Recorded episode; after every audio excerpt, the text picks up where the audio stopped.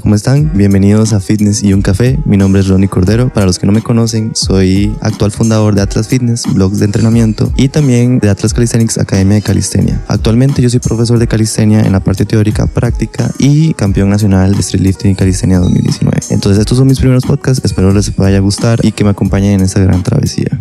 No todo son barras y pesas. No todo es sudor ni fuerza bruta.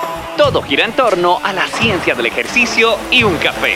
Esto es Fitness y un café con Rodney Cordero.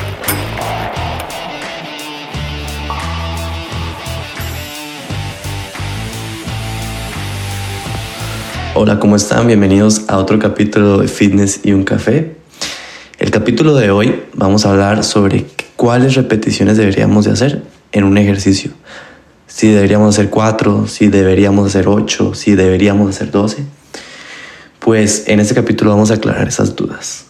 Ya saben, si tienen algún tipo de duda sobre el entrenamiento, me pueden escribir a mi Instagram, Ronnie Cordero, y preguntarme cualquier cosa y yo se las puedo responder por ahí o la puedo utilizar para responder un pod, por medio de un podcast.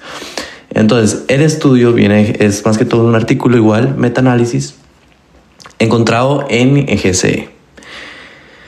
Bueno, aquí lo que él menciona en, en los artículos o en el metaanálisis es que siempre ha habido ese conflicto de que menos repeticiones, más carga es para generar fuerza, más repeticiones, menos carga es para generar músculo, o sea, hipertrofia. Unos más fuerza y otros más hipertrofiante. Siempre había esa controversia de cuáles protocolos eran los ideales. Habían eh, hecho un protocolo en el 2015 y en el, y en 1996 donde comparaban los efectos de 4 reps, 6 reps versus 15 y 20 repeticiones encontraron efectos similares sobre la fuerza muscular y el área transversal del músculo. Otros que uno ganaba más fuerza y el otro ganaba menos fuerza, etc. En este metaanálisis eh, fue reciente en Keitaro Kubo de la Universidad de Tokio, Japón, que se llevó a cabo el estudio con un press banca y se tomaron tres efectos de protocolo. ¿Cuáles fueron? Eh, agarraron el protocolo de cuatro repeticiones, de 8 repeticiones y 12 repeticiones. Entonces, el de 4 repeticiones es más adaptación neuronal, el de 8 repeticiones más hipertrófico, igual que el, el de 8 repeticiones para el tamaño muscular. En el protocolo eh, se hizo el muestreo y demás con press banca, donde equipararon el volumen de entrenamiento, o sea, trataron de que todas las series y repeticiones sean iguales. Entonces hicieron cuatro repeticiones máximas con 7 series, 8 repeticiones máximas con 4 series y 12 repeticiones máximas para 3 series. Entonces, en el grupo control se me, dio, se me como les dije antes, el ejercicio del press banca a un RM y después de 10 semanas se me dio otra vez. ¿Cuál fue la conclusión del estudio? Pues se compararon. Entonces, los resultados sugirieron que no hubo diferencia en el aumento relativo en el volumen muscular entre protocolos, entre el 4, 8 y 12. Quiere decir que al equiparar el volumen de entrenamiento con 4, 8 y 12 repeticiones máximas, se genera similar en, se genera masa muscular de manera similar. O sea, las ganancias son similares. Pero mientras que el aumento relativo en el 1RM, o sea, en la fuerza para el protocolo 12, es decir, el de baja carga y alta repetición, tendió a ser menor que el de los protocolos 4 y 8RM.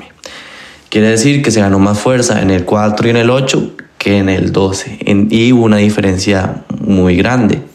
Por otro lado, el protocolo 4 requería una larga duración del entrenamiento y causaría más lesiones musculoesqueléticas debido a una gran carga de entrenamiento. Luego, teniendo en cuenta estos hallazgos y desde un punto de vista más práctico, el protocolo 8RM sería útil para atletas recreativos y competitivos, o sea, también simples mortales como nosotros, que requieren un aumento de fuerza muscular e hipertrofia simultáneamente. ¿Por qué? Porque en las gráficas se muestra donde eh, las ganancias de masa muscular son similares y las ganancias de fuerza son similares en el 8 y en el 4 y es menos en la del 12.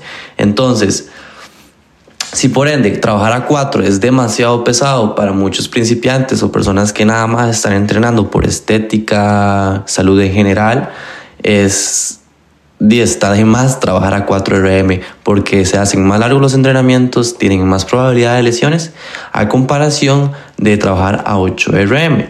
Entonces ellos mencionan aquí como los como las, la practicidad de saber esta información es que teniendo en cuenta estos hallazgos y desde un punto de vista más práctico, el protocolo 8RM sería útil para atletas recreativos y competitivos que requieren aumento de fuerza muscular e hipertrofia simultáneamente.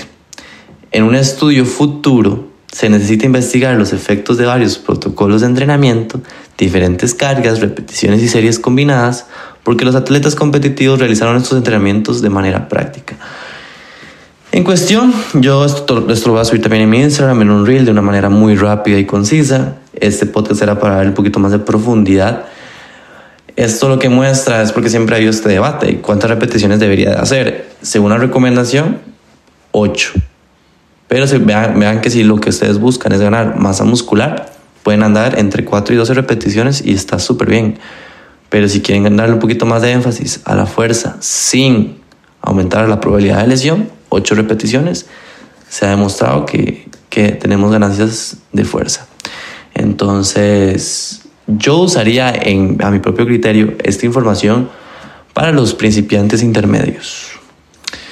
Ya tipo 4 RM lo usarían personas que ya tienen tal vez dos, más de dos años entrenando y que realmente cumplan con ciertos requisitos que yo mismo tengo para saber si alguien es principiante, intermedio o avanzado.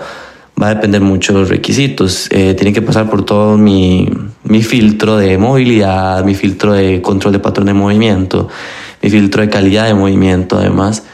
Y ya yo puedo considerar a alguien avanzado y poder trabajar con otro tipo de repeticiones. Pero eso sería el podcast de hoy. Ojalá lo puedan disfrutar y sacarle provecho a esta información. Nos vemos en el siguiente episodio.